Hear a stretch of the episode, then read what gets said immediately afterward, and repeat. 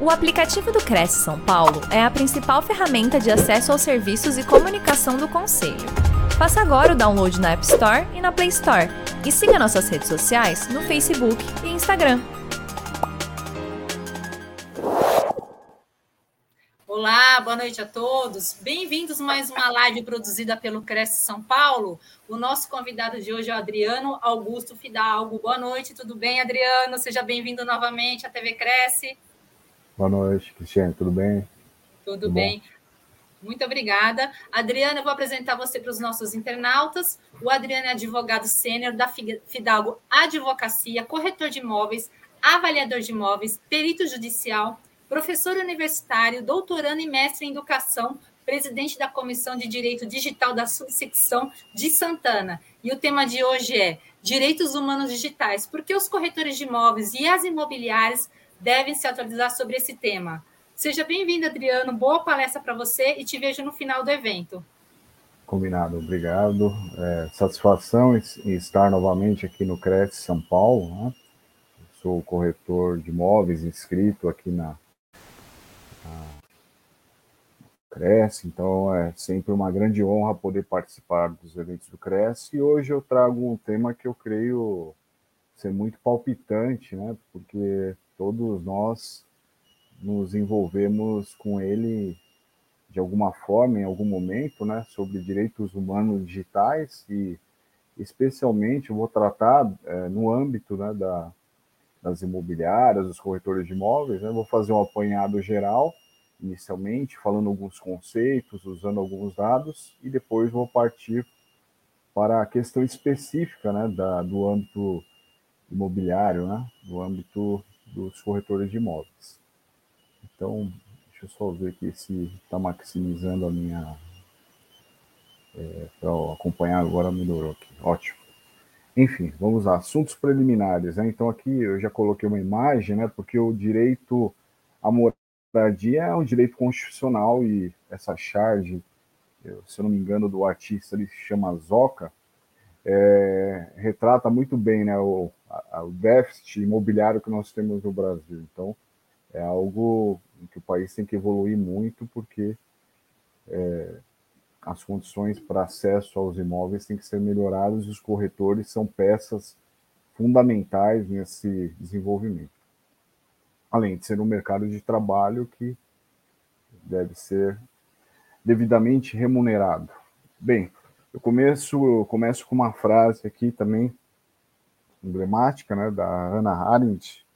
Ela fala: a essência dos direitos humanos é o direito a ter direitos. Né? Então, é, com a condição humana, né, basta ser humano para ter direitos. Eu peguei uma outra frase que introdutória do Papa Francisco. Ele fala o seguinte: os direitos humanos são violados não só pelo terrorismo, a repressão, os assassinatos, mas também pela existência de extrema pobreza, estruturas econômicas injustas que originam as grandes desigualdades. Então, é, isso complementa também o que eu falei é, anteriormente sobre esse déficit imobiliário no Brasil e falando de uma forma bem crítica, né? Quem já pegou avião algum dia na vida olha para baixo e vê quanta terra nós temos aí, né? Quanta terra muitas das vezes não, não está sendo aproveitada, então acho que tem que haver uma, uma distribuição da, da, terra, né? Não vou nem falar de questões políticas, mas é, o Estado interferindo para ter oportunidades, né? Que as pessoas tenham acesso para comprar, né? Trabalhem, comprem cada um as suas moradias, né? Seus domicílios, enfim. Aqui, entrando na questão do, do, do, do homem, né, do comportamento humano, é, Edgar Morin, né, hoje a ciência classifica o homem como Homo sapiens sapiens, né? Só que temos essa parte Homo sapiens deminis, que é a parte violenta, a parte desequilibrada, né? a parte, até eu diria, por vezes, desumana do, do ser humano. Né? Então, ele acaba fazendo coisas indesejáveis, desagradáveis, como as violências, né, o ódio na internet e coisas do tipo que violam direitos humanos. Então esse é um dos assuntos que vamos abordar aqui, entre tantos outros. Aqui rapidinho vou ler um trecho de um autor francês, né? Gilles Deleuze, e ele fala aqui numa passagem bem rápida, né? É, que onde ele explica que os campos nazistas introduziram em nós a vergonha de ser um homem. Né? Não diz ele que sejamos todos responsáveis pelo nazismo, como gostariam de nos fazer crer, mas fomos mandados por ele. Mesmo os sobreviventes dos campos tiveram que fazer concessões ainda que para sobreviver. Então aqui o que eu quero trazer a reflexão rápida sobre isso é o seguinte: a questão do nazismo e outras questões históricas aí da humanidade nos fazem no, ter vergonha de sermos humanos, né? É, porque ainda que não tenhamos participado de tais atos, nós vimos as atrocidades em que o, o ser humano pode se meter, né? E pode impor a outros seres humanos. Então, com certeza isso nos envergonha a todos. O botão errado, mas já vou corrigir é, Edgar Morin, já citado, é, ele faz uma classificação que eu acho muito interessante sobre o que ele chama de antropoética, né? a ética do gênero humano. Então ali o texto fala, ética não fazer com os outros o que não gostaríamos que fizessem conosco. Né? Essa é uma máxima aí antiga que é fácil de entendermos e, e que se busque praticar também, né? não apenas entender. Né? colocar em prática. Antropoética reintroduzida nas escolas, né? Antropoética religar indivíduo, sociedade, espécie. Então ali ele faz, né?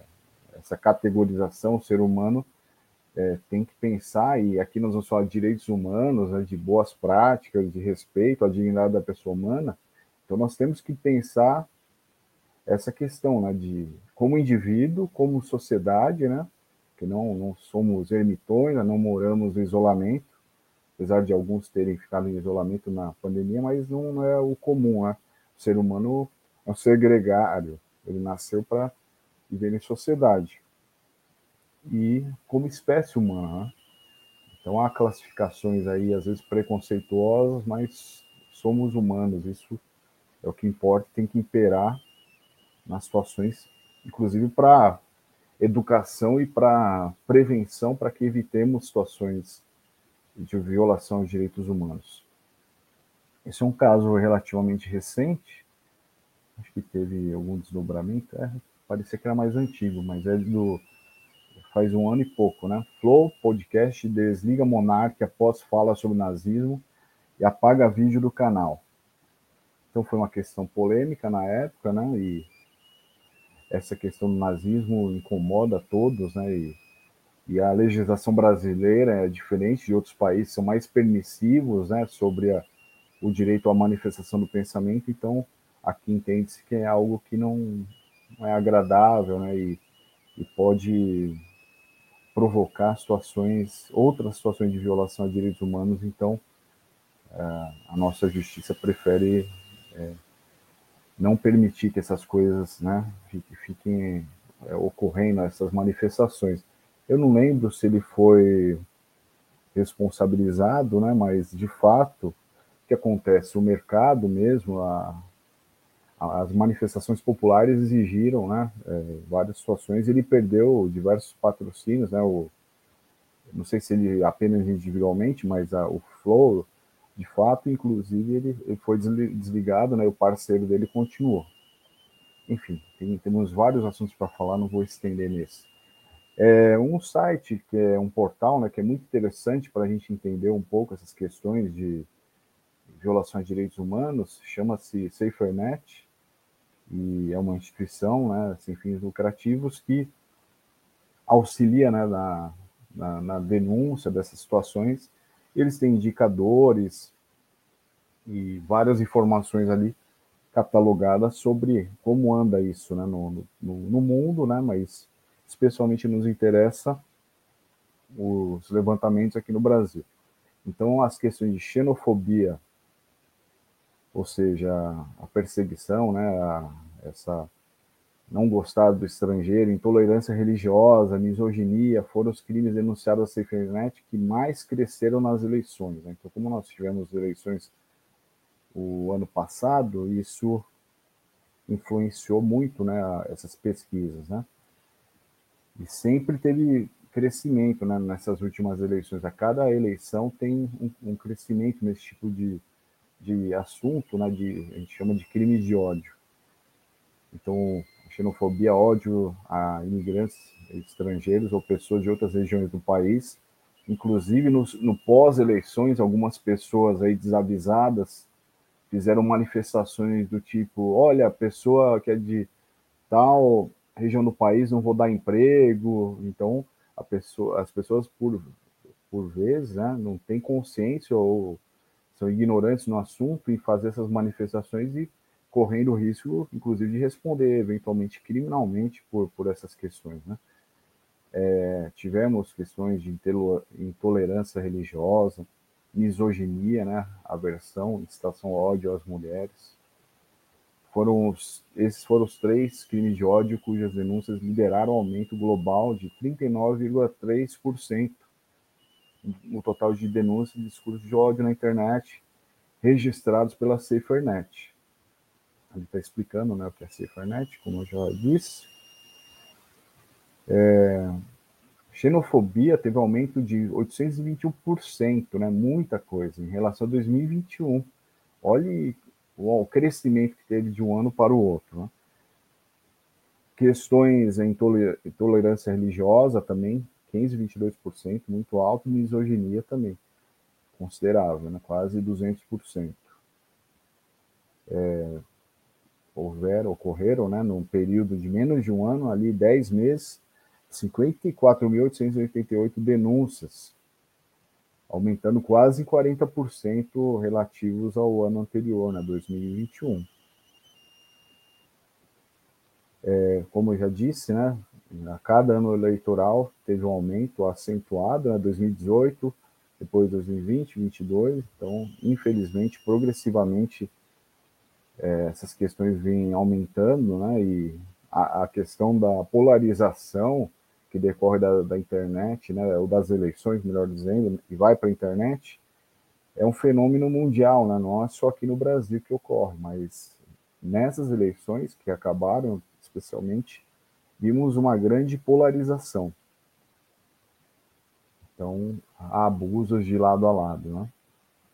Então, ali eles falam, né, os sete crimes de discurso de ódio que prevaleceram, né, nesse período, xenofobia, intolerância religiosa, misoginia, é, crimes contra a vida, apologia, LGBTQI a mais fobia, neonazismo e racismo. Né? Então, muito preocupante que essas questões se disseminem, né? aumentem, e a internet tem essa progressão é, muito rápida, muito veloz, atinge um número grande de pessoas. Né? O que preocupa também, né? É, a, mim, que sou da educação e eu curso doutorado sobre cyberbullying, é que os adultos fazendo esses discursos de ódio nas suas casas, né, propagando essas questões, elas são assimiladas pelos jovens, né, pelas crianças e adolescentes, e isso acaba estourando nas escolas também, porque se no âmbito familiar a pessoa tem essas eh, falas, depois é difícil cobrar o menor, né, a menor é vício de linguagem hoje em dia. A gente fala criança e adolescente depois do eto. Que o filho, o neto, né, o, a pessoa pela o jovem ali pelo qual o adulto é responsável, que não não faça isso, né, em outros ambientes, porque acaba se internalizando essas falas, né, e, e acaba se entendendo aquilo como normal. Então, os adultos têm uma grande responsabilidade quando isso acaba desaguando lá nas escolas, né? acaba sendo propagado nas escolas. Então, há uma central de denúncias né? Do, é, junto ao Ministério Público Federal, com a SaferNet. Tem outro slide que eu acabei tirando, porque o material ficou longo. Eles também têm cursos, né? tem várias formas aí das pessoas é, interagirem e se, se formarem, né? entenderem o que são os direitos humanos, porque é assim, os direitos humanos é, eles são é, uma gama enorme de, de direitos, né? Como nós vamos citar aqui alguns deles e vão aumentando, né? Com esses desdobramentos das práticas sociais e a tecnologia também acaba é, tendo algumas outras formas de olhares sobre os direitos humanos. Então, todos nós temos que estar em contínua é, formação humana para entender quando uma fala ali é abusiva, né, é, viola o direito de outro, não é legal, propaga o ódio e tudo mais. Então, todos nós temos que ficar atentos para essa formação constante. Bem rapidinho, ó, é, seguindo os indicadores da SaferNet, desde quando ela foi instalada, é, 36.609 denúncias, né? Tem ali no primeiro item, a crianças e adolescentes usam bastante esse canal de denúncias, jovens, pais, educadores, outros adultos. Então ele é, atende né, os reclamos de toda, toda a faixa etária que tem algum problema. E ali, é, os principais problemas catalogados em 2022 problemas com dados pessoais, então vale lembrar que no, no, Brasil nós temos uma lei relativamente nova de proteção de dados, então há um crescimento da, da consciência né, sobre os direitos eh, sobre esses dados. E só para não ficar um papo muito abstrato, né, isso é fundamental para o corretor de imóveis, né, para as imobiliárias, porque os corretores é, têm contato com dados ali, às vezes até sensíveis do, do potencial comprador, vendedor do imóvel, o locador, o locatário. Então, é, nós temos uma lei aí que penaliza, inclusive, com multas, uma multa milionária aí, né? É muito lutuosa. Então, se o, a empresa não tiver cuidados, ela pode ser responsabilizada, além dos outros prejuízos, né? Que uma empresa que deixa vazar dados e não cuida dos dados, ela pode ser cancelada, né? E, e pega muito mal para a reputação dela exposição de imagens íntimas, fraude e golpes, é uma, algo muito preocupante no Brasil e no mundo, é essas questões das fraudes, né, e o corretor tem que tomar muito cuidado, né, é, eu fiz uma palestra acho, no passado no Cresce ou, ou, em algum outro lugar que eu falei dessa questão da, das fraudes, né, nessa época de verão, muitos imóveis aí, o, cybercriminoso, o golpista, ele cria um perfil fake muito bem feito, né, com fotos reais, dados reais, daí a pessoa de boa fé, mais inexperiente, mais confiante né, na boa fé dos outros, vai lá, paga, faz o depósito, chega lá na porta da, do imóvel, é, o, o, proprietário fala, mas nunca aluguei, nunca fiz postagem, né? então fica o adquirente, aí, o, o consumidor, né, vou usar uma palavra mais ampla, a ver navios, né, porque acreditou né, naquela informação. É, cyberbullying, saúde mental. E olhem que houve um aumento né, das questões é, de discurso de ódio, principalmente. Aqui eu, essa tabelinha está 2021, a próxima é 2022. Então, um pouco parecida, mas ao mesmo tempo e um pouco o aumento ali do, do discurso de ódio. Né? Bem, vamos adiante, que tem muitos assuntos ainda para serem ditos. No segundo, tudo pode mudar. Né? Eu vou contar alguns casos aí que uma publicação, uma postagem mal colocada né, pela pessoa, de fato muda é, todo um, um, patamar de negócios ou na vida pessoal né, da, da pessoa, né, da, do indivíduo, né, para não ficar redundante, então temos que tomar cuidado com a nossa participação nas redes sociais.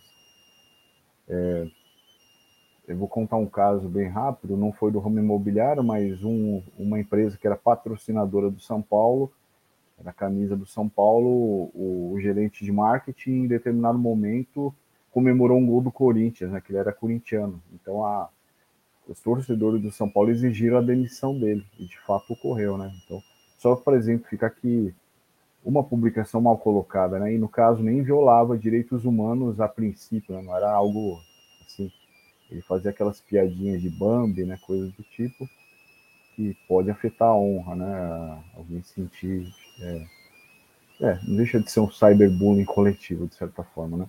Bom, vamos seguir. Vida, né, a, a questão dos direitos humanos e a repercussão do que ocorre nas redes afeta a vida, né? Há crimes, golpes é, em que o, os cybercriminosos têm acesso às informações pela internet. É, então temos que ter em vista a segurança digital, né? Tomar cuidado com o que se posta, os dados sensíveis, né? Por exemplo, a pessoa faz um check-in e se ela é uma pessoa avisada, ela pode é, sofrer uma emboscada, né? Ou ser vítima do cyberstalking então, por exemplo, o corretor não é indicado que ele faça check-in, oh, estou aqui no imóvel sozinho aguardando o locador, né? Então, alguém que está de má fé ali, porque às vezes as pessoas se enganam achando que todos que estão no Facebook, por exemplo, às vezes são amigos, né? Às vezes é alguém que a, a pessoa acredita piamente que é o amigo, só que é um perfil fake, né? preparado ali para um, cometer um crime, né? Um, fazer um ataque de qualquer modalidade ali, financeiro, extorsões, né? É, e, ou mesmo é, indo para violência, né? Então, enfim, melhor evitar algumas questões, né? fazer uma postagem que esteja no local depois de sair do local, coisas básicas, né? eu não indico que coloque foto de criança, adolescente com uniforme da escola, né? e não passar dados sensíveis aí nas redes é, nomenclaturas importantes. Né? Direitos humanos digitais já é uma terminologia que vem se consagrando. Né? A ONU usa, a FGV tem ótimos materiais, a MIC.br, é, né? que é ligada a questão da a verificação né, dos registros da internet aqui no Brasil. Superexposição na, na internet é uma questão é, de fato ocorre, né? Cada vez mais as pessoas é, têm essa necessidade de serem vistos por questões profissionais, né? E outros motivos também, mas também por isso é, é importante ter segurança digital e eu, eu tenho um termo que eu criei, eu tenho um livro sobre isso, sobre digital ética, né? A ética digital, a gente sempre usar a tecnologia de forma crítica, e pensar no que vai postar, né, as consequências né, da, das postagens, as responsabilidades sobre isso. É, por exemplo, vale lembrar que o, é, os tribunais já consideraram que é, a pessoa que está dentro de um grupo de WhatsApp é, colocar para fora do grupo informações ali que estão sendo faladas pelos participantes daquele grupo pode gerar o dever de indenizar. Então, às vezes tem isso, né? O corretor de imóveis, a imobiliária, tem uma conversa ali com o cliente, o potencial cliente, tomar cuidado com o uso dessas informações, né? Por exemplo, se for usar pedina né, para todos os participantes, tomar cautelas, porque isso já chegou a, até o judiciário. É, sobre a questão de direitos humanos, vou citar só a título ilustrativo, né? nós temos a Agenda 2030 da ONU, Objetivos de Desenvolvimento Sustentável, e quase todos aqui têm alguma relação com direitos humanos. Né? Então, paz e justiça, vida sobre a terra, vida debaixo d'água, tem a ver com a qualidade de vida, né? combate às, às mudanças climáticas, erradicação da fome, saúde de qualidade, eu vou parar por aqui, educação de qualidade. Né? Então é isso que o Cresce faz com maestria, né? convidando diversos experts em vários assuntos para que os corretores né, e os interessados fiquem cientes né, da, desses, dessas informações, adquiram conhecimento e estamos nesse empenho aqui também hoje para tentar passar ou trocar algumas falas, né, alguns assuntos aqui dos direitos humanos, como vou aprofundar neste momento, a partir desse momento. Então, os direitos humanos, eles é, têm umas questões de nomenclatura que são muito próximas, eu vou explicar aqui de uma forma mais detida, né, mais detalhada. Por exemplo, fala-se em direitos humanos, o, está ligado à, ONU, né, à existência da ONU, à Declaração Universal dos Direitos Humanos, os tratados internacionais que falam desse, dessa temática, né, e como esses direitos foram reconhecidos após batalhas históricas né, no mundo todo. Então, há marcos né, legais e marcos históricos sobre essas questões que nós temos que é, batalhar né, e, e nos educarmos para manter esses direitos, que eles não sejam retirados, né, não, não percamos esses direitos que foram conseguidos após muita, muitas lutas, né, e até com, com várias vidas aí colocadas para se atingir esses direitos. Alguns autores vão entender que os direitos humanos têm a ver com o direito natural, né? Nós nascemos e é, isso já é, é íncito, né? É próprio do ser humano já ter esses direitos reconhecidos, né? apenas por existir. É, internamente, no nosso país, quando nós temos legislações sobre direitos humanos, nós falamos direitos fundamentais. Né? Então, toda a legislação interna do país Aqui, a título de exemplo, lá na frente eu vou ter uns slides para mencionar, né, como alguns artigos que mencionam essas leis. Temos a Constituição Federal, né, tratados que foram internalizados né, é, pelo Brasil, né, foram feitos pela, por essas convenções internacionais ou a ONU, documentos emitidos pela ONU, o Brasil é, concordou e internalizou. Marco Civil da Internet e LGPD, né, Lei Geral de Proteção de Dados. E dentro de tudo isso, nós também falamos de dignidade da pessoa humana, artigo 1 da República Federativa, artigo 1 que fala o seguinte: a República Federativa do Brasil, formada pela União indissolúvel dos estados e municípios e do Distrito Federal, constitui-se em Estado democrático e de direito, tem como fundamentos Item 2, a cidadania, eu deixei porque é importante, eu acho que direitos humanos tem muito a ver também com cidadania, e a dignidade da pessoa humana. Então, isso a gente trata como princípio constitucional. Ele está, inclusive, acima das leis, porque ele emana efeitos nas leis, ele auxilia o intérprete, o judiciário, né? É, quem observa a lei, a entendê-la de uma forma mais completa e complexa. E, e, eu digo até mais, eu digo que o princípio da dignidade da, dignidade da pessoa humana que está no artigo 1 da Constituição, então isso também já define por si só a sua importância, ele é um sobre-princípio, então nós temos outros princípios, né? por exemplo, direito de propriedade, contraditório, ampla defesa, é, é, o direito à moradia, temos vários princípios constitucionais que estão aqui. O, da dignidade da pessoa humana, para mim, está aqui. Ele é um sobre-princípio, é um super-princípio. Então, ele irradia é, efeitos para que os outros é, se comuniquem com ele, né? que haja uma harmonização tanto com os outros princípios quanto com a própria legislação do, do, do país.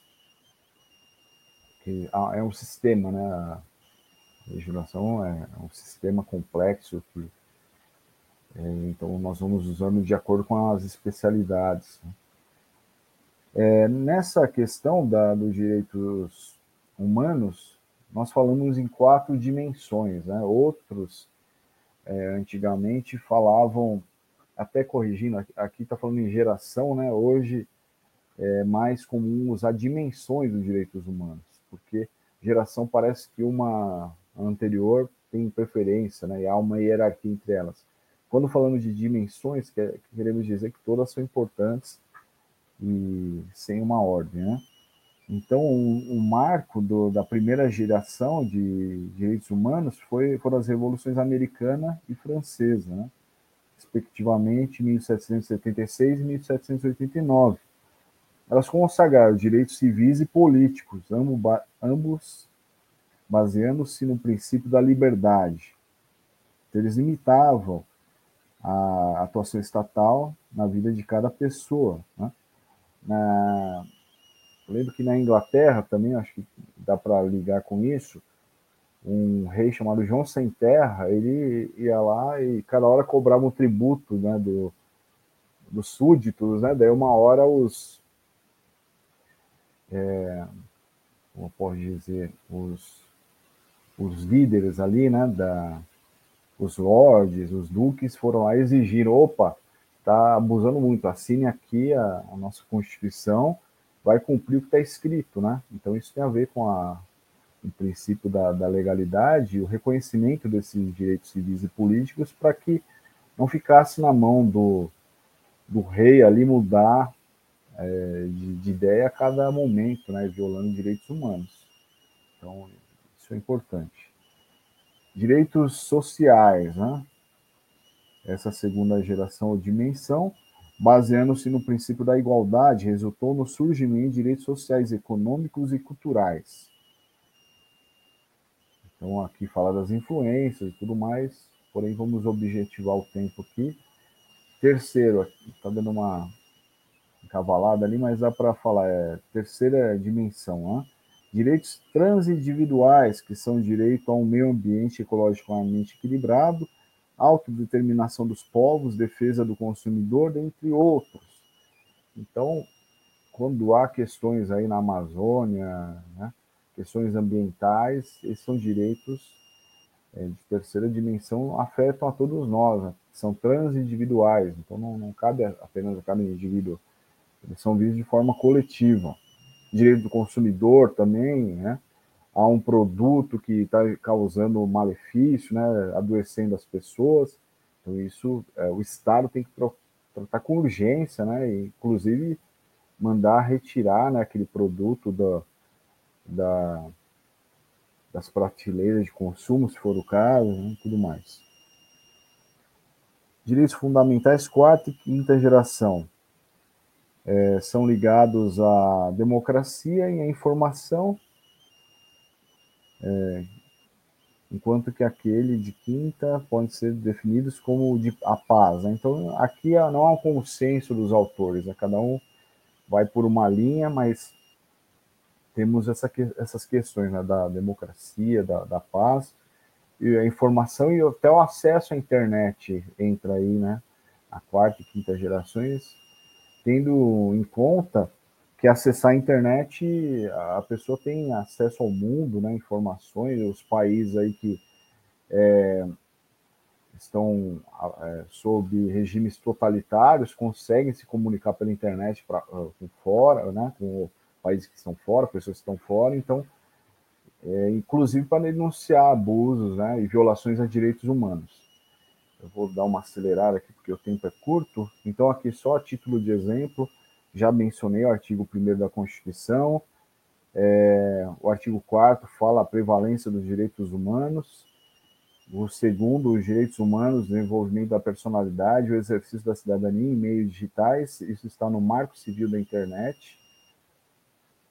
É o, a LGPD, né, que é uma lei de 2018, ele vai falar ali também no inciso sétimo do artigo 2 os direitos humanos, o livre desenvolvimento da personalidade, a dignidade e o exercício da cidadania pelas pessoas naturais. No momento que apareceu um bichinho invasor aqui na minha tela.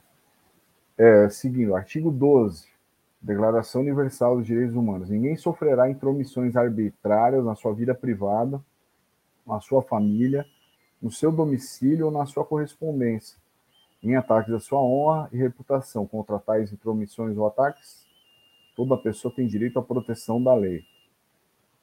Aí, uma notícia né, recente, pós-pandemia, aponta direitos digitais como chave para recuperação, recuperação inclusive na, no pós-pandemia. É, resumindo, né, no momento pandêmico, nós tivemos até várias fake news aí, envolvendo questões de saúde, humanitárias, e foram bem complicadas, né? Aqui eu vou pular é, em decorrência do tempo, né? Mas é, fala da, da, questão né, da, do Estado mediar é, essas questões do, da tecnologia, né? Porque nós temos as chamadas Big Techs, que são a, o Google, a Amazon, YouTube, que eventualmente podem é, se equivocar ali e manterem conteúdos que violem direitos humanos. Então, nós temos o dever também de monitorar esses conteúdos e denunciar, né, para que a plataforma exclua com urgência é, eventuais conteúdos ali que sejam ilegais. Alguns assuntos, né, eu já falei em outra passagem, mas que podem envolver direitos humanos, cyberbullying, xenofobia, discurso de ódio, homofobia, misoginia, etarismo, né? Eu vou ter uma tabelinha, eu vou falar brevemente sobre algumas falas que podem ser ataque né, às pessoas idosas, stalking, né, que é essa perseguição, até no Código Penal nós temos medidas para combater isso, racismo, vingança pornô, né, o ex-companheiro ou companheira vai ali e publica, né, vídeos ou fotos íntimas de quando as pessoas é, se relacionavam, então é, exigindo, né, é, dinheiro alguma outra contraprestação, é, sextorção, né? também é uma questão de uma chantagem sexual, o golpe do Dom Juan, né? aconteceu muito. Então, o que, que, tem a ver isso com corretor de imóveis? Né? Nós somos pessoas, então nós podemos ser vítimas, né? e eventualmente um co colaborador, um colega pode é, ter uma conduta ali ilegal, né? Cabe ao, a empresa, né? Ou alguém denunciar isso e tentar corrigir, porque vai respingar na, na reputação da empresa, né? Na, no bom nome da empresa. Calúnia, injúria, difamação, estupro online, né? Várias questões aí que ficam claras que violam direitos humanos. É, seguindo, é, bem rapidinho uma, uma notícia aí do CNJ, discurso de ódio pode custar caro. Administrador de página no Facebook é condenado a pagar 100 mil indenização à etnia Tenharim, eu acho que é indígena, se eu não estiver enganado, por incitar ódio contra indígenas. Isso. A sentença, o juiz esclarece que o exercício da liberdade de expressão é lícito, caso não ofenda a honra, a vida privada, a imagem dos cidadãos. Então, aqui ali fala, né, alerta aos haters, né? Então, cuidado, né? A pessoa, por total desconhecimento, acaba falando umas bobagens ali nas redes e fica tudo documentado, né? Fica registrado ali, ainda que se apague, alguém tira um print, alguém pode compartilhar, então é muito complicado defender essas condutas. Temos a questão do bullying, né, que tem a modalidade cyberbullying, que acontece pelas vezes, como a gente está falando hoje, os humanos digitais, é fundamental saber. E isso tem, é, acaba tem, tendo desdobramentos, né? A questão verbal, ofender, ou pelas redes, um, uma conversa no comunicador, aí um WhatsApp, um vídeo, uma marcação de uma foto, né? Uma, nós temos um negócio que chama deepfake, né? Alguém que faz uma montagem para atacar a honra de alguém, né? Ou alguma situação vexatória, físico ou material, bater empurrar, né? Então, às vezes o digital gera consequências no físico, psicológica né, e moral. Então, vou contar um caso bem rápido numa empresa. Que isso pode acontecer em qualquer empresa, né? Quando há muitas pessoas, os conflitos acabam acontecendo. Um trabalhador, né? Eu acho que era uma empresa de montagem, né? De é, montava é, estandes em outras empresas, fez uma viagem. O rapaz, eles tiveram que dormir né, num, num hotel ali, ou num acampamento ligado ali à empresa. Aí o colega pegou uma, uma linguiça, né, e tirou a foto próximo à boca do rapaz que estava dormindo. Então isso é, viralizou depois da empresa, meses depois ainda faziam piada com ele, né? Então pegou ele no momento íntimo ali dormindo e isso aconteceu na empresa e vai repercutindo, né? Se a empresa não, não tomar as devidas cautelas e medidas, ela vai ser responsabilizada também. Não é só o, o trabalhador, o colega ali que começou aquilo. A empresa também pode ser responsabilizada. Se vai para um grupo de WhatsApp, o, o, administrador também pode ser responsabilizado. Isso já tivemos decisões na, na justiça. E se fosse com você, né? A construção de um mundo com mais respeito e livre do capacitismo. Né? Capacitismo é quando alguém faz é, algum ataque com uma pessoa que é PCD, né? Pessoa com deficiência. A questão da gordofobia, LGBTfobia, racismo, sexismo, sorofobia é quando se faz algum ataque quando uma pessoa portadora do HIV, alguma outra doença, é, foi adquirida por contaminação, por contágio. Xenofobia, já falamos, né? Então, olhem, esses assuntos são, são delicados, né? Aqui é o, há um canal de denúncia, é, diz que 100,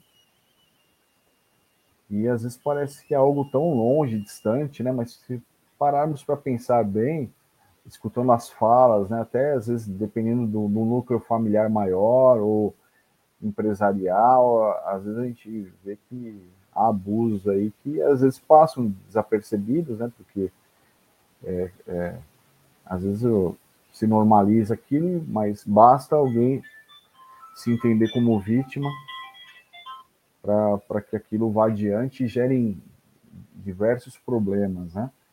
Aqui, o direito de ser respeitado, né? O, o, ST, o, o STF tem considerado que, é, desde 2019, a discriminação de pessoas homossexuais e transexuais passou a ser considerado um crime enquadrado na lei de racismo. Então, fica um crime gravíssimo, né? E as penas são, são pesadas, né? Então, quem tem o hábito de fazer algumas piadas, né? Estou falando piada lato senso, né? De um modo geral, porque só é piada quando todo mundo ri, né? É, tem essas consequências. Mulher, duas novas garantias legais para você, né? É, uma, duas leis de 2018 é, a Polícia Federal, a competência em investigar crimes misóginos, os cumprimentos de, das medidas protetivas, a Lei Maria da Penha também é fundamental para a proteção das mulheres. Né? Sobre etarismo, olhem que frases curiosas, né? Às vezes a gente acha que algumas pessoas é, veem tanto bullying quanto esses assuntos, como ah, essa geração Nutella, é, isso é bobeira, tal, mas notem que para quem está ouvindo, isso pode soar muito agressivo de fato, né? Vejam só, você não tem idade para isso. Qual o segredo para estar tão conservado? Você parece mais jovem. É uma coroa enxuta, enxuto, para a idade dele. Que bonita, não entrega a idade. Como tem coragem de fazer tal coisa nessa idade? Você deve ter sido muito bonito.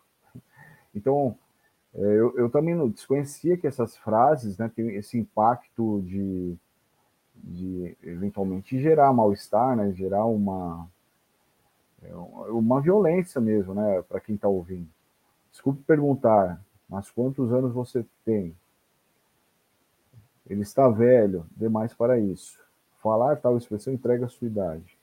Então, por isso que eu digo, é uma questão de educação. Né? Eu, nós, eu, vocês, todos nós estamos aprendendo, temos que é, cada vez mais entender né, as dores dos outros, né, as partes sensíveis dos outros, a subjetividade humana. A questão das fake news, né, a ONU não previa a implantação de chips em toda a humanidade. Às vezes, uma pessoa que já está meio é, perturbado por algum momento, você coloca uma fake news, né? Por exemplo, na pandemia, muita gente com muito medo. Uma questão assim, a pessoa fica, né? Pode, pode ter uma um problema ali irreversível, né? Então é, é muito complicado é, abusar dessa, dessas questões, né? Stalking, eu já falei, né? Até dois anos de prisão, já tenho lei, né? Cabe denunciar.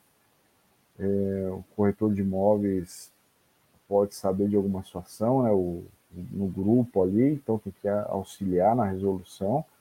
Até a própria, o corretor às vezes pode ficar no meio do uh, fogo cruzado, né, porque às vezes o imóvel está sendo vendido uma questão de separação, de divórcio, ou alguém que está mudando porque teve um problema, então é importante que o corretor se inteire né, dessa questão, porque alguém pode se passar por um parente para coletar dados né, da, da outra pessoa, né? a gente chama isso de engenhosidade social. É o que faz, por exemplo, o golpista do, do Tinder, né? Aquela, aquela, aquele seriado, né? Não é série, mas foi um documentário na, na é, passou na Netflix, né? Então ali o objetivo dele é, é pegar os pontos frágeis né, dos relacionamentos amorosos, mas a, o princípio é o mesmo. O golpista ele, ele vai coletar dados e vai usar tudo isso a, a seu favor. A questão do racismo né, é crime, é inafiançável. A injúria racial, que era considerada mais leve, ela também teve essa questão da ser imprescritível, imprescritível inafiançável, então ficou é, bem mais dura né, a situação quem responde por uma, uma questão dessa. Vazar vídeos íntimos é crime, né? já falei isso de, de outra forma. Essa pessoa não seja é, essa pessoa, não seja essa pessoa. Vou mostrar é, para todo mundo, né? Então, tem questões aí eventualmente criminais, né, de, de mostrar conteúdos íntimos e num grupo de WhatsApp que você não está, e questões cíveis, né? Vai caber indenização. Aí o golpista do Tinder que eu mencionei, é, recomendo, né, que se assista, né, para entender que como nós temos um, problema de muitos golpes digitais, né, pirâmides, a, a própria questão do é, da, da, como que fala, moedas digitais também, tem um outro, uma outra série muito importante sobre isso e, para mim também viola direitos humanos porque às vezes a pessoa acredita piamente ali na, naquele investimento que coloca as economias da vida, né? Então a pessoa vai ficar sem garantias ali de sobrevida, né? Enfim, cabe a quem seja vítima da situação dessa denunciar para até para que não aconteça com outras pessoas. Calúnia, injúria, difamação, né? Calúnia, você imputa um fato criminoso a alguém. Injúria, chamar alguém de algo considerado desonroso. Difamação, acusar alguém publicamente de um ato desonroso. Né? Injúria afeta mais a dignidade individual e a difamação mais coletiva. Estupro online, né? Já falei Vamos para uns casos aí práticos que aconteceram, né? Eu, até eu chegar no ramo imobiliário para fazer algumas considerações. O Mamãe Falei, né, foi cancelado, pelo menos parcialmente, ou por um momento, pelas falas dele ali. E ainda hoje há uma confusão né, sobre liberdade de manifestação do pensamento, né, que veda anonimato e esses abusos. Né? Nós temos um sistema que permite que a pessoa fale, há censura prévia. Contudo, na sequência, ela vai responder, seja reparando, seja dando direito de resposta, né? vai depender muito do caso concreto. E nos direitos da personalidade, é, nós temos a questão da integridade física, psíquica, intelectual, seja em vida, seja, seja após a morte. Né? Então, alguém que vá ali nas redes sociais agredir alguém que já morreu, os familiares têm o direito a a fazer a, a defesa da honra daquela pessoa. Né? Então, nós temos palavras aí que, antes da palavra cancelamento, a gente usava no direito a morte digital, né? quando alguém ela estava é, sendo tão atacada nas redes que era impossível ela se manter é, participando ali nas redes sociais. Então, ela preferia sair do mundo digital e ficar bem escondida. Mais modernamente, temos usado o cancelamento. Né? Nós temos a imagem retrato, né, a fisionomia, né, nós temos até o direito de imagem. É, na nossa própria imagem, se eu tirei uma foto de, própria, eu tenho direito de autor também dessa foto. Né? E a imagem é atributo que a pessoa representa na, na coletividade, né? as características dela, a profissão, o que ela faz, tudo mais. Então, tudo isso tem que ser preservado e quando há um ataque ilegal, viola direitos humanos também, né? Intimidade, privacidade, a reputação digital. Ah, uma frase antiga, né? A mulher de César não basta ser honesta, deve parecer honesta. Então, nós temos o direito e eu diria até o dever de zelar pelos nossos nomes nas redes sociais. Né? A imobiliária, o corretor, faça esse exercício, jogue no Google o seu nome para ver o que aparece ou da sua empresa. Porque às vezes estão falando de você e você não sabe. Né? Pode ser um homônimo, então você tem que investigar Agora, tem empresas que colocam ali nas suas redes aquele, aquela opção de testemunho, né?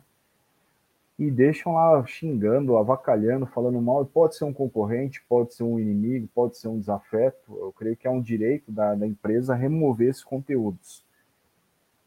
Outra questão, é, a empresa, né, seja ela de imobiliária, imobiliária ou não, ela tem que monitorar também, porque esses reclame aqui, esses sites aí, é, são colocações unilaterais. Então, alguém que quer vai lá e diz o que quer. Né? Assim, tem a liberdade de se manifestar ali. Só que tem a questão das consequências. Se você sofreu uma agressão injusta ali, uma acusação falsa, você cabe a você tomar as medidas para remover aquele conteúdo e responsabilizar aquele que está escrevendo questões a, ah, é, equivocadas ali, né? Isso já teve casos na justiça e, que a pessoa é, recebe a devida indenização. Reputação digital, né? Essa, a boa fama mantida nas redes, vou passar rápido porque o tempo ficou curto. Médico foi preso no Egito, volta ao Brasil, né? Ele fez é, falas ali consideradas machistas, né? Abusivas ali perante uma moça que estava trabalhando. Esses brasileiros foram cancelados, né? E o vídeo a princípio era para correr ali no grupo dos amigos e viralizou no mundo, né? Então, às vezes tem essa, temos essa falsa ideia, ah, vou mandar no meu grupinho aqui uma zoeira, uma brincadeira, vai ficar por aqui. Olha o cuidado, né, que o corretor, o, a imobiliária, né, e qualquer profissional e qualquer pessoa tem que tomar porque você retransmitiu ali para alguém que você considera, né, tem confiança, porém não necessariamente o outro vai corresponder a isso. É claro que cabe eventual indenização sobre isso, né? Eventual responsabilização, mas é que tá, às vezes o dano é tão maior que não isso não vai ser reparado. Então é, é muito importante pensar bem, né? Tem um vídeo que eu uso nas escolas, é, pense antes de postar, né? Eu diria pense antes de compartilhar, pense antes de falar, é, mandar vídeos, áudios, escrever para pessoas assim, né? Assuntos mais delicados, marque uma reunião presencial, né? Converse, né? O corretor é, tem, tem que ter essa cautela também. A questão das fake news aí tem um uma organograma de checagem, né? Mas nós temos diversos portais, o corretor tem que é, também é, tomar cuidado com isso. É, é, ser verificador das informações, porque para ter confiabilidade, né? Se ele é um, ele é um, como posso dizer, um patrocinador de fake news, fica mandando no grupo WhatsApp, nas publicações só fake news, ele perde a credibilidade, né? Eu nossa, esse cara não sabe nada, como é que ele vai vender o um imóvel, né? Então as pessoas são desconsideradas, assim, né? Por eu acho que é bem importante pensar bem, né, e checar e, e ter esses cuidados, né, não só o corretor, qualquer profissional, porque ele cai em descrédito. Redes sociais mais usadas do mundo, né? É, isso é de 2021. Eu sei que nos últimos levantamentos o TikTok teve um, um uso muito acentuado. Né? Então, acho que o corretor de imóveis tem que investir também nisso. É claro que respeitando os direitos humanos, mas saber que tem que usar essas plataformas, mas com cuidado, né? com essas observações. Casos práticos. Mais alguns minutos eu concluo, que o tempo ficou apertado. Maurício posta Superman beijando mulher e atribui demissão à lacração. Né? Então tem casos polêmicos, eu, eu creio que não vale a pena. Né? Eu sou advogado, sou formado como corretor também, exerço eventualmente atividade, mas como advogado, como professor, como empresário, tem assuntos que não vale a pena a gente postar publicamente, né? A gente reserva para poucas pessoas ali a nossa opinião, porque às vezes você está atacando a, o que o outro entende como sagrado para ele, ou que merece uma maior consideração. E eu acho que tanto por questão a respeito aos direitos humanos, quanto a questão de entender que você é uma pessoa que é facilitadora de negócios, você se manifestando de forma radical sobre alguns assuntos, você fecha portas, né? Eu, por exemplo, não tenho nada aqui que identifique meu time de futebol no meu escritório, porque isso às vezes causa uma antipatia da, pessoa, né? Porque tem pessoas que são mais radicais, né? E nós estamos num momento de, de radicalidade, né? Política, religiosa, de futebol, qualquer outra coisa. Então, acho que a gente tem que ser mais flexível. Essa moça, né, ela fez um, ela falou algo do tipo, eu tô indo para África pegar AIDS, né? E ela era originária da África, estava trabalhando em outro país, ela foi praticamente cancelada durante o voo, tinha poucos seguidores, passou a ter milhares e foi demitida, né? Pediram a cabeça dela. Então, isso se conecta lá atrás com o que eu disse. E, o segundo, tudo pode mudar, né? Uma postagem mal feita tem essa repercussão também. Executivo, é, também publicação misógina. Ele é a empresa era brasileira, mas ele estava lá fora, se eu não me engano. E ele falou ali, aquele absurdo que eu não vou reproduzir, né? É, a Carol com K foi um caso emblemático no, no Big Brother, eu acho que uns dois ou três para trás, né? Uma rejeição de mais de 99%. Então, mesmo um programa que se presume que a pessoa vai entrar ali para concorrer a ganhar dinheiro, ganhar mais fama, ela pode sair e perdendo muito, né? Não ganhar nada e perder muito. Chegamos, de fato, aqui a algumas considerações no ramo imobiliário, né? Cai fora, macaco. Humorista é vítima de racismo por vizinha em condomínio em São Paulo. Veja o vídeo. Então, é, são questões que eventualmente o corretor vai ter que lidar né? na, na locação do imóvel. Muitos corretores são donos de imobiliário ou também de empresas de gestão, né? de, de condomínio, ou são síndicos profissionais, né? porque acabam sendo áreas correlatas. Então, temos que saber que essas questões são sensíveis e são erradas. Né? Temos que saber administrar não deixar isso acontecer. No caso, se eu não me engano, a moradora ela tomou aquelas multas né, no valor máximo que a lei permite até ela perder o imóvel.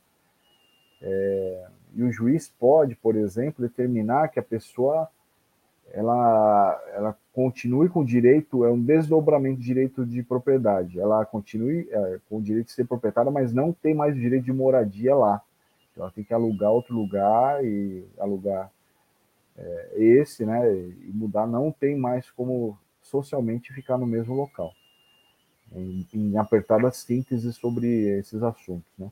Imobiliário e proprietário de flat devem indenizar transexual por danos morais. É, então, a, resumindo, né, a, a locação estava fechada, de repente foi cancelada, né, o proprietário não autorizou, aí tinha prova disso, né, áudios e, e tudo mais, Aí a, a, pessoa ali que foi atacada, ela teve o direito de indenização 10 mil reais. Né? Porém, um dia após ter, ter se mudado, recebeu notícia de que o proprietário não assinaria mais o contrato. O dinheiro pago e depósito seria devolvido. Para mim, até um valor baixo. Né? O judiciário, infelizmente, tem essa tendência de indenizar em valores baixos. Né? Olha só o transtorno. A pessoa chegou a mudar, né? Firmou o contrato tal, porém, um dia após ter se mudado, olha o transtorno, né? Então, é que aqui talvez está falando só o dano moral, às vezes teve o dano material também, que foram os gastos, né, com a, a mudança e tudo mais.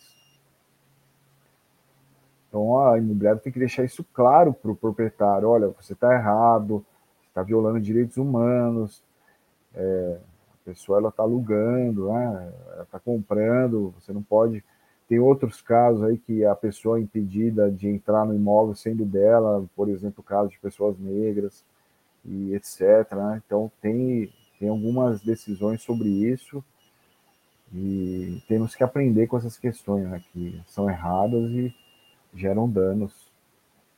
Conclusões, né? Imobiliários e outras empresas do ramo. Treinamento de todos, né? Os colaboradores têm que ser treinados frequentemente. Olhem, cada hora surgem fatos novos, né? E e a tecnologia, como eu disse, né? Ah, um grupo do, do, do condomínio, por exemplo, começa a falar absurdos ali. Quem é o administrador? Vai responder.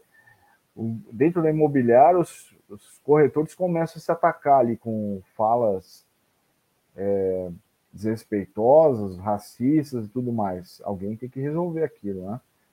Reputação digital, risco de manutenção da empresa, a gente chama sustentabilidade empresarial, perda de clientes, responsabilização pelos clientes, né?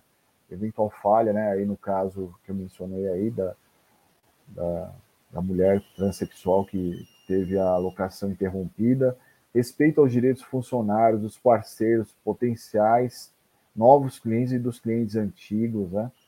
É, um corretor que vai ali ficar fazendo piada misógina, racista, é, homofóbica, ele vai perder o negócio. Então é até uma questão de desinteligência, né? Você falar essas coisas, né? Porque você está fechando portas, né? Você tem que saber que as pessoas têm diversas possibilidades aí hoje em dia de, de credo religioso, de opções sexuais, de, de ideias. Então, é, não é bem pensado, né? Falar isso e é, isso no aspecto do negócio. O outro aspecto, né, outro viés, observando os direitos humanos, né? Aquele negócio. Não faça para os outros que você não queria, quereria que fizesse com você, né? Então, ainda que você não tenha os mesmos valores da outra pessoa, imagine alguém agredindo seus valores. Fortalecimento da marca nas redes, né? Então, quem preserva, prioriza os direitos humanos, faz postagens, faz cursos com os corretores, conversa, né, participa de atividades, e tem um diferencial competitivo, né? Às vezes um, um nicho ali de, de pessoas que são têm direitos humanos violados vai procurar aquela imobiliária. Ambiente saudável, dano existencial, né? É, então, você, imobiliário, dono de imobiliária, não respeita o, os tempos de lazer do seu funcionário, do seu colaborador, do, do, corretor autônomo ali, pode gerar um dano enorme a ele, né? É a questão do burnout, né? O excesso de trabalho, os desdobramentos na, na vida particular da pessoa. Então, temos vários efeitos aí que violam direitos humanos. Questão dos corretores autônomos, avaliadores de imóveis, peritos, correspondentes de crédito bancário, né? Linhas gerais, evolução pessoal, melhores oportunidades com contratantes, parceiros e clientes, respeito aos direitos alheios, não aceitar comissões abaixo do que determina a tabela do Cresce, né? A questão de uma violação de direito humano individual, né? Você tem ali te protegendo, né? A lei, protegendo o conselho, porque você não vai observar aquilo, né?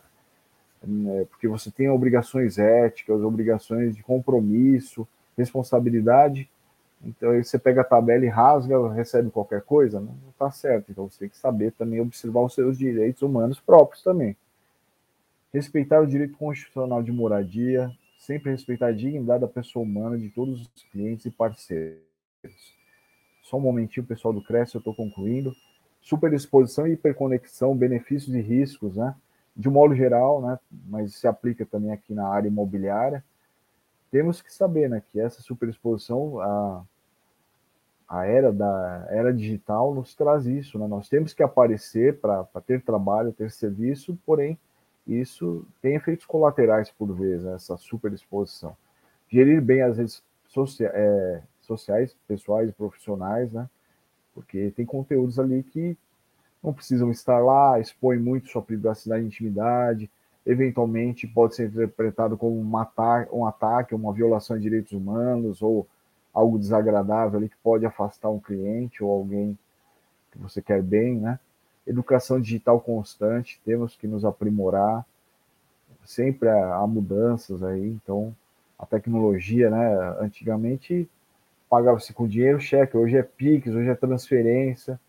Então, se a gente não ficar alinhado com essas mudanças, nós ficamos para trás, né? Direitos humanos digitais, eu acho que foi bem explicado, né? Como como funcionam, como repercutem. Cidadania digital é, tem a ver com a, cada qual saber né, os seus direitos e deveres, auxiliar e saber que estamos num, num grupo, né? somos sociedade, somos é, humanos, né? somos uma civilização, um povo civilizado, somos um Estado democrático de direito, né?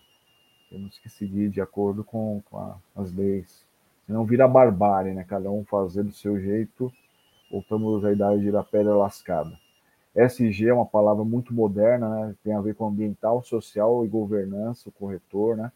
Por exemplo, ah, eu sou uma imobiliária que estou promovendo um novo é, condomínio numa área ali que era de preservação ambiental, né? Houve um desmatamento absurdo ali, pegou muito mal na região você é imobiliária, você vai querer se ligar a um empreendimento desse, vai valer a pena o dinheiro, a sua reputação, a, esse desgaste ali local e até mundial por, por vezes, dependendo da repercussão que aquilo aconteceu, da forma que aconteceu.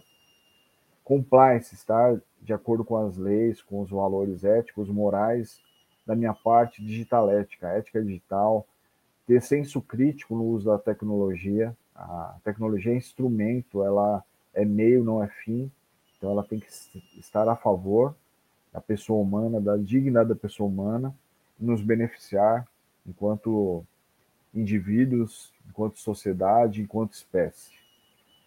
É, concluindo, né, algumas frases, temos um destino comum que deve nos unir, nos tornar solidários, Edgar Morin. É uma publicação do, da Unesco.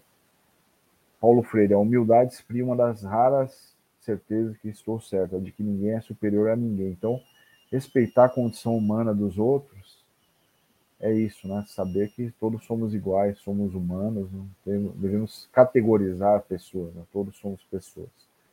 E a nossa dignidade está na frente de tudo.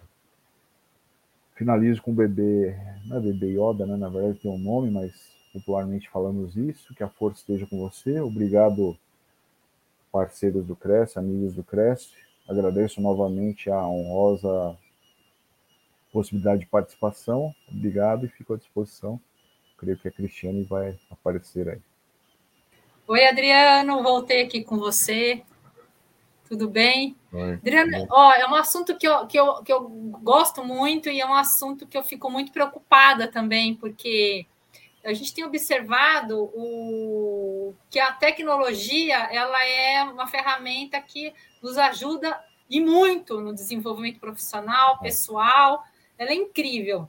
Mas eu estou percebendo também que ela está sendo um portal de grandes, eu, eu, não sei nem como me expressar direito, mas de grandes ignorâncias, grandes agressões, porque é, eu acho que, independentemente, eu acho que a gente percebe a falta de humanidade, a falta de sensibilidade, a falta de respeito ao direito do próximo, porque o seu direito termina quando o do outro começa, né? É, você vê agressões sexuais, você vê agressões é, religiosas, agressões, pessoas que são portadoras de doenças, enfim, como você se posicionou aí. Você acha que a tecnologia também ela é, ela tem contribuído para o aumento de, dessa agressividade? Você acha que as pessoas se sentem totalmente protegidas, porque elas, elas não estão num ambiente físico, mas num ambiente virtual, e elas consideram que nada vai acontecer com elas e que elas realmente podem, desculpa a minha expressão, mas colocar todos os demônios para fora. É, eu creio que é uma, é uma falsa ilusão, né? Essa da, de fato de falta de responsabilização, né? Que a pessoa tem uma certa segurança por e eu acho que tem uma desumanização também por por essa falta de trato pessoal, né? A pessoa vê a outra pessoa, vê as reações, né? os psicólogos dizem que isso também deixa a gente mais afastado, né? Mas eu, eu creio que, é claro que tem, infelizmente, pessoas que acabam deixando para lá porque os traumas ficam enormes, né? Não, as pessoas não conseguem lidar com isso, mas quem acaba conseguindo apoio, né, e forças, por exemplo, a SaferNet, com instituições ou procurando um advogado de confiança ou instituições, o Ministério Público, ela levando adiante, ela vai conseguir responsabilizar aquele atacante, né? Há métodos de identificação do IP da, da máquina, né, da pessoa que propagou um ataque. A polícia, né, por exemplo, ela tem autorização para entrar em grupos de WhatsApp para investigar algumas situações, por exemplo, envolvendo crianças e adolescentes é, eu creio que tráfico de drogas e outras questões que violam, por exemplo, uma situação de é, propagação nazista e tudo mais, o, o juiz vai autorizar né, que se obtenham meios para identificar aquelas pessoas de forma rápida. Né? E isso, é, a própria polícia aqui brasileira já é, desvendou crimes na Deep Web, né, que é um local que é, há uma dificuldade técnica maior e há, há aparelhos, a identificação no, nos próprios grupos de WhatsApp que quebram a criptografia do WhatsApp. Então, há coisas também que às vezes o, o Estado não fica divulgando porque deixa, é, de certa forma, é, a liberdade de manifestação do pensamento. Só que os abusadores respondem na sequência. Então, o Estado, com metodologias, ele vai seguir, vai identificar e vai responsabilizar. Mas eu, eu creio que, na ordem de ideias do que você falou, acho que é muito mais importante e convém é, a nós, é, porque a reparação nunca é completa, né? Quando um estrago é feito, né? Uma questão de, de bullying, violação de direitos humanos das mulheres, de, dos grupos vulneráveis. Então, acho que é, é, o que eu faço, né? A gente tem que investir em prevenção e educação digital para que as pessoas saibam que a identificação vai ocorrer, a penalização vai ocorrer. Às vezes, a, a numa questão de bullying, a, às vezes as consequências não são só ruins para para a vítima, o ofensor também vai sofrer bastante, ele vai pode ser cancelado, ele vai ser perseguido, ele vai Sim. ser excluído, né? Sim. Então isso isso é muito complicado. E só para eu terminar com um exemplo, é, não tem a ver com o ramo imobiliário, mas poderia ser. Né? Em qualquer ramo pode ter um caso de repercussão que, que vai gerar sequelas aí na vida da pessoa. Tem uma moça que foi, foi vítima no, no, do meme, chama Já Terminou, Jéssica, né? que é a, a colega de escola ficou de. pegou ela na saída da escola e pediu para alguém filmar, filmar, bateu nela, né? Até esqueci o nome da vítima. Aí virou um meme, porque ela fez uma pose, ela apanhou e falou para outra, já terminou, porque assim, ela quis se fazer de forte, né? Sim. Já passou mais de quatro ou cinco anos, né? É, e ela ficou doente, né? Ela passa por tratamento psicológico, Sim. ela saiu da escola, é, então os traumas, os danos são enormes. Então nós temos que entender que às vezes o que alguns entendem é, é se posicionam apenas como uma piada, uma brincadeira, tem consequências que acabam repercutindo no, na vida inteira da, da vítima ali. Né? É isso aí. Adriano, eu queria agradecer sua participação aqui na nossa TV mais uma vez. Excelente tema, eu tenho tudo a ver com o momento que a gente está passando agora. E eu queria é, contar com uma próxima participação sua também. Muito obrigada. Ah, sim, muito obrigado. Eu fico feliz em poder conversarmos né, sobre esses assuntos que são tão importantes para a sociedade. Fico à disposição do, do Cresce novamente. Vai ser uma honra voltar à nossa casa aqui. Muito obrigada, Adriano. Abraço. Obrigado. Abraço. Tchau, tchau.